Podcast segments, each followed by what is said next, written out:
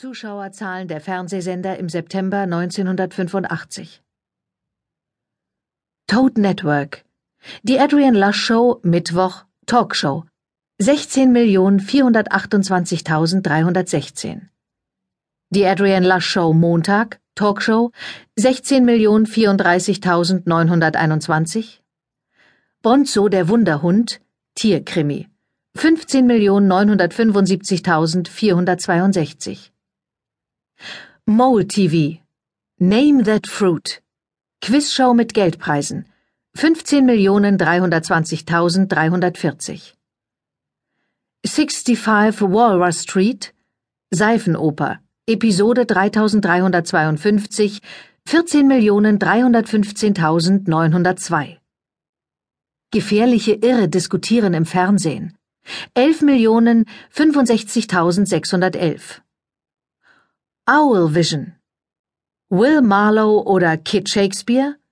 13.591.203. Wiedersehen mit ausgestorbenen Arten. 2.321.820.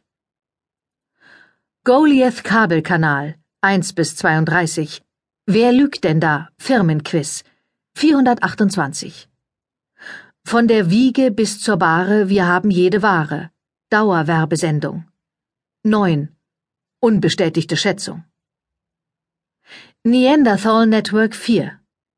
Hochleistungswerkzeuge live.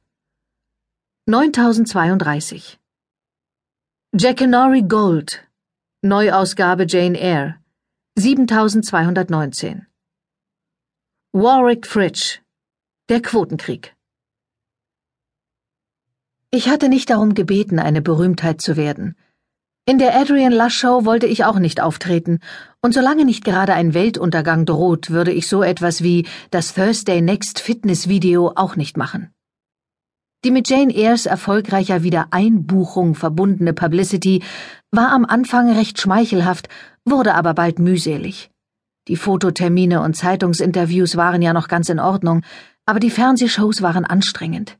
Die Öffentlichkeit wollte alles über mich wissen, seit ich aus dem Roman zurückgekehrt war, und weil mein Arbeitgeber, das Special Operations Network, in der Beliebtheitsskala meistens noch hinter Vlad Tepes, dem Pfähler, rangiert, dachten meine Vorgesetzten, es wäre eine gute Idee, wenn ich ihre Popularität etwas aufbessern könnte.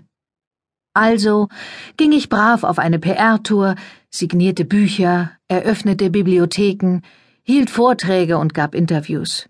Überall dieselben Fragen, überall dieselben von Spec Ops genehmigten Antworten. Ich traf sogar die Schauspielerin Lola Wavum, die mir erklärte, sie fände es großartig, meine Rolle zu spielen, wenn tatsächlich ein Film gemacht würde.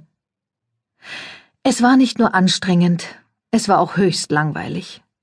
Zum ersten Mal in meiner Karriere als Litak vermisste ich es, einen Milton oder Dickens auf Echtheit prüfen zu dürfen. Nach meiner Tournee nahm ich eine Woche Urlaub, um mich meinem Eheleben mit meinem brandneuen Ehemann Landon Park Lane widmen zu können.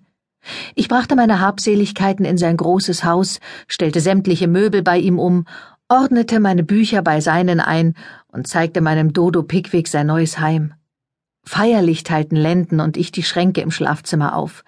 Wir beschlossen, die Socken- und Strumpfschublade zu teilen, stritten uns dann aber fürchterlich, wer auf welcher Seite des Betts schlafen sollte. Wir führten lange Gespräche ohne jegliches Thema, gingen gelegentlich essen oder blieben zu Haus, sahen uns tief in die Augen und schliefen bis in die Puppen. Es war einfach herrlich. Am vierten Tag meines Urlaubs, gerade zwischen dem Mittagessen mit Landons Mutter und Pickwicks erstem großen Kampf mit dem Kater des Nachbarn, rief mich Cordelia Flack an. Sie war die Spec Ops Pressefrau hier in Swinton und teilte mir mit, dass mich Adrian Lush in seiner Show wollte. Ich war alles andere als scharf darauf, aber die Sache hatte einen nicht unerheblichen Vorteil. Die Adrian Lush Show wurde live gesendet, und das bedeutete, dass meine Antworten nicht zensiert werden konnten. Es würde ein ganz ehrliches Interview werden, sagte Cordelia, und das reizte mich sehr. Ich hatte den Leuten schon lange mal sagen wollen, welch unrühmliche Rolle die Goliath Corporation im Fall Jane Eyre gespielt hatte. Ein paar Tage später war ich auf dem Weg zu den Network Toad Studios. Landon musste eine dringende Terminarbeit abschließen und konnte nicht mitkommen. Aber meine Einsamkeit währte nicht lange. Kaum hatte ich die Eingangshalle betreten, da stürzte auch schon eine grellgrün gekleidete Person auf mich zu. Thursday, Schätzchen!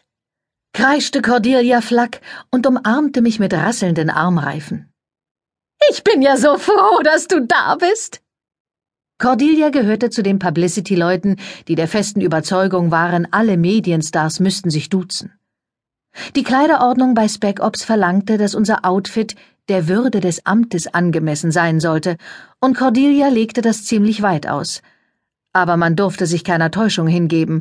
Cordelia war eine hochprofessionelle Spec Ops Agentin, von den hochhackigen grünen Schuhen bis zur rosa Schleife in ihrem Haar.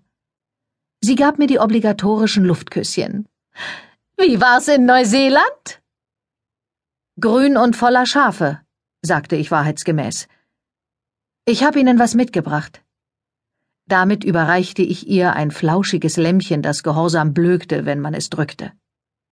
Ganz zauberhaft, sagte sie. Und wie bekommt ihr die Ehe? Danke, gut. Wunderbar, meine Liebe. Ich wünsche dir und Lenden alles Gute. Deine neue Frisur steht dir großartig. Aber ich hab gar keine Frisur. Ja, genau, sagte Flack eilig. Sie ist so unglaublich natürlich. Sie drehte eine Pirouette. Was hältst du von meinem Kleid? Es weckt bestimmt Aufmerksamkeit, sagte ich vorsichtig. Hör mal, sagte sie, wir schreiben das Jahr 1985. Den hübschen Farben gehört die Zukunft. Irgendwann lasse ich dich mal richtig in meiner Garderobe rumwühlen. Rosa Socken hab ich, glaube ich, selbst noch ein paar. Na, das ist doch ein Anfang, flötete sie. Du hast deine Sache wirklich gut gemacht mit dieser ganzen Öffentlichkeitsarbeit.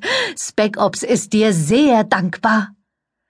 Dankbar genug, um mich von den Litax irgendwo anders hin zu versetzen? Eins nach dem anderen, sagte Cordelia vorsichtig.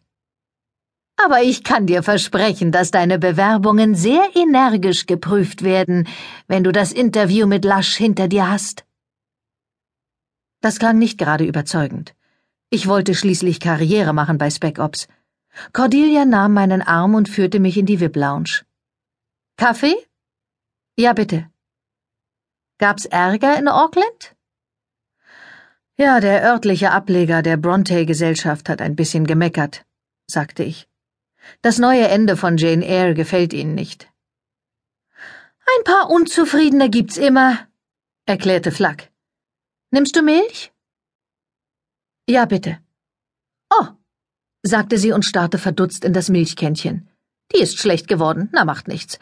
Also, ich würde gern hierbleiben und die Show sehen, aber in Penzance hat so ein Trottel von Spec Ops 17 versehentlich einen Gothic-Fan aufgespießt und das gibt bestimmt einen riesigen Presseskandal. SO-17 war die Anti-Werwolf- und Anti-Vampir-Truppe. Und trotz der neuen Drei-Punkte-Verfahrensordnung konnte ein nervöser Rekrut mit einem spitzen Flock immer noch eine Menge Ärger verursachen. Hier ist ja soweit alles unter Kontrolle, fuhr Cordelia fort. Ich habe mit Adrian Lush und den anderen gesprochen, und es gibt keine peinlichen Fragen. Was für andere? fragte ich plötzlich misstrauisch. Und was heißt keine peinlichen Fragen? Cordelia warf mir einen gequälten Blick zu.